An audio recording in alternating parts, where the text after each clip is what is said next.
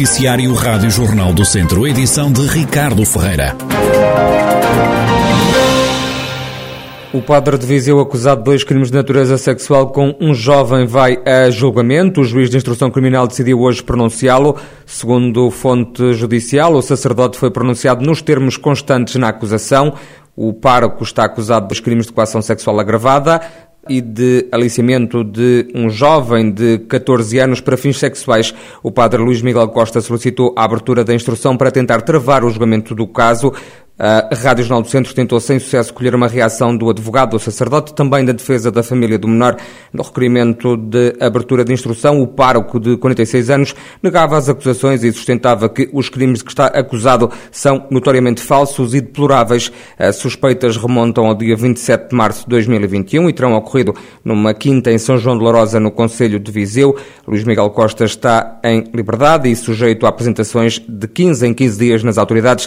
Está também proibido proibido contactar com menores de 18 anos por qualquer meio. A defesa do menor pede pelo menos 30 mil euros de indemnização pelos danos graves causados ao rapaz, que teve que recorrer a ajuda psicológica.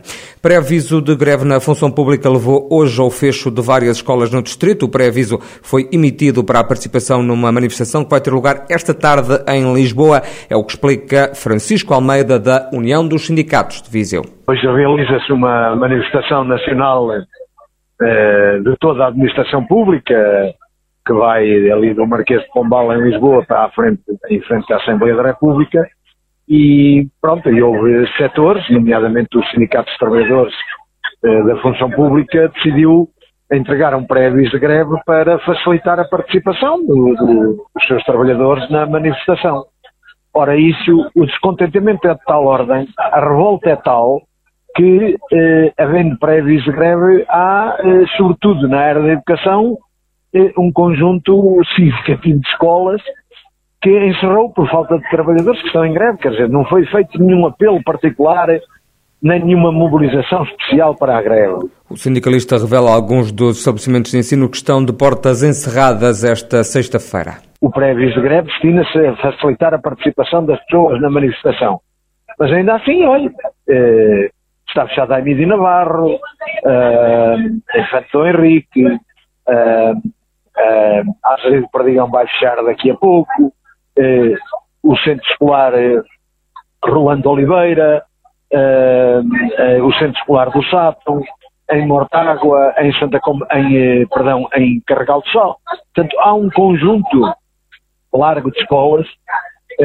nós não temos a informação toda porque, como não se trata de uma uma greve com o objetivo de fechar serviços e tal, não estamos a fazer o levantamento. Eh, aliás, estamos em deslocação para a manifestação em Lisboa, mas eh, a verdade é, é, que estamos a chegar informações de vários lados a dizer que as escolas estão, estão fechadas ou estão a fechar eh, em resultado da, da greve.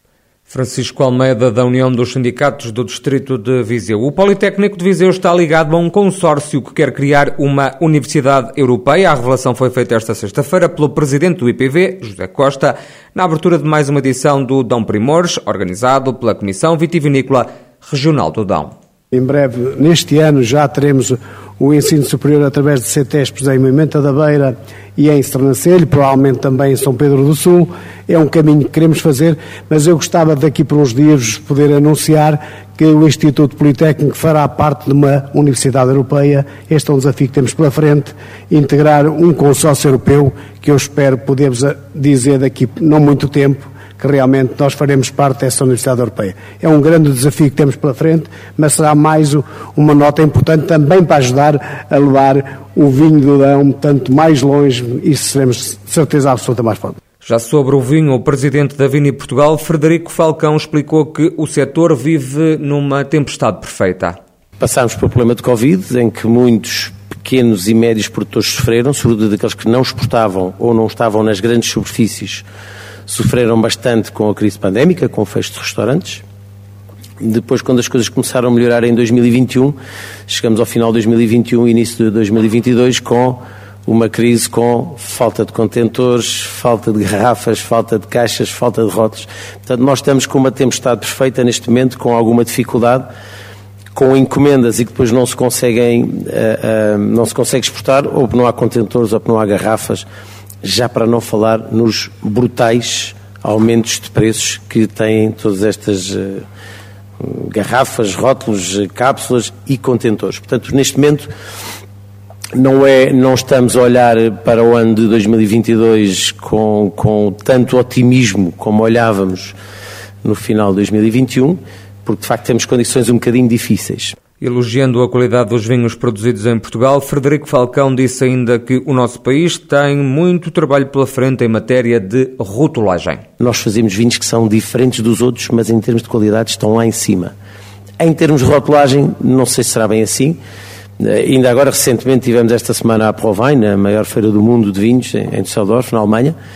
E, quer dizer, bastava andar um bocadinho nos pavilhões de outros países e ver e ver a, as embalagens, ver o aspecto de muitas, de muitas garrafas, em termos de rótulos, mesmo em termos de garrafa, e depois nós ainda temos de facto algum caminho a fazer em termos de apresentação dos nossos produtos. Não em termos de qualidade, mas em termos de apresentação.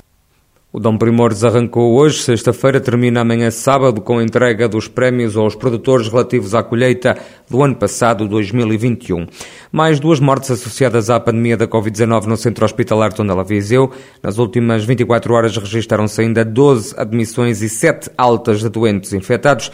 Desde o início do mês já morreram no hospital 34 pessoas devido à pandemia. Nesta altura estão internadas por causa da Covid-19, 78 pessoas no Centro Hospitalar Tondela Viseu.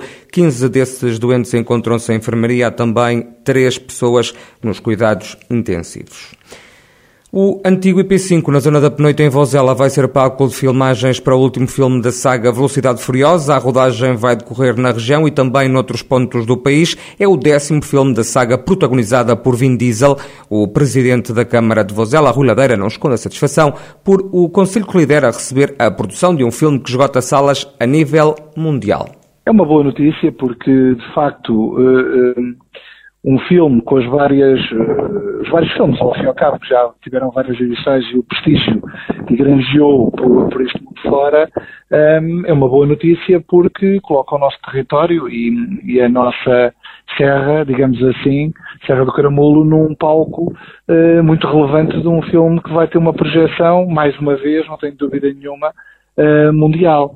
Um, ehm, e, portanto, um, ehm, seja na, na antigo IP5, seja na, no território, podermos estar associado a tão ilustre filme eh, e aquilo que já foi toda esta projeção que granjou ao longo de anos e de várias, várias eh, filmagens e edições, para nós é um sinónimo de grande satisfação Rui Ladeira, presidente da Câmara de Vozela, aconselho que vai receber filmagens do próximo filme da saga Velocidade Furiosa. A rodagem vai acontecer no antigo IP5, na zona da Penoita.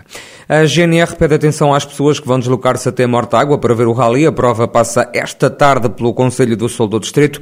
O Tenente-Coronel Adriano Rezende, das Relações Públicas da Guarda Nacional Republicana em Viseu, deixa alguns conselhos aos amantes dos motores. Há a etapa de Mortágua, com uma passagem dos carros em prova, em que a Guarda Nacional Republicana tem incumbência, em todo o sítio onde a prova se, faz, de assegurar a segurança, passa a redundância, a segurança de toda a prova. Para isso aconselhamos que os, as, as, pessoas que realizem estas etapas o façam o mais cedo possível, de uma forma ordeira, ocupem os locais de zonas de espetáculo e de zonas de público, e só esses, para garantir a sua própria segurança, sigam as instruções que nós damos, e no caso de Mortágua, teremos um efetivo de cerca de quase 150 pessoas a monitorizar todos os acessos e, o, e a, o circuito próprio, propriamente dito, e daí que agradecemos e exigimos que o cidadão cumpra as nossas orientações para a sua segurança, mantendo-se naqueles locais que estão predestinados à, à presença de público, o Tenente-Coronel Adriano Rezende, das Relações Públicas da GNR de Viseu, com alguns conselhos úteis para quem vai para Mortágua ver esta tarde os carros de rally do WRC. Os adeptos do Tondela estão a viver um momento de tristeza e a fazer história ao mesmo tempo, é o que defende Diogo Peixoto, membro da claque Febre Amarela. O adepto do Tondela acredita que qualquer adepto do clube queria jogar a final no Jamor com a primeira divisão assegurada. O sentimento é, é aquela mistura de, de ser divisão e uh, ir ao Jamor, não é? Nós, claro, gostávamos de ir ao Jamor com a, com a primeira mantida, mas isso não aconteceu, descemos divisão é sempre aquele sentimento de tristeza. Mas pronto, vamos ao Jamor, é um momento histórico não só para o Tondela, mas também para o Distrito de Viseu. Esperemos que conseguimos uh, representar bem e, um, e ganhar, claro.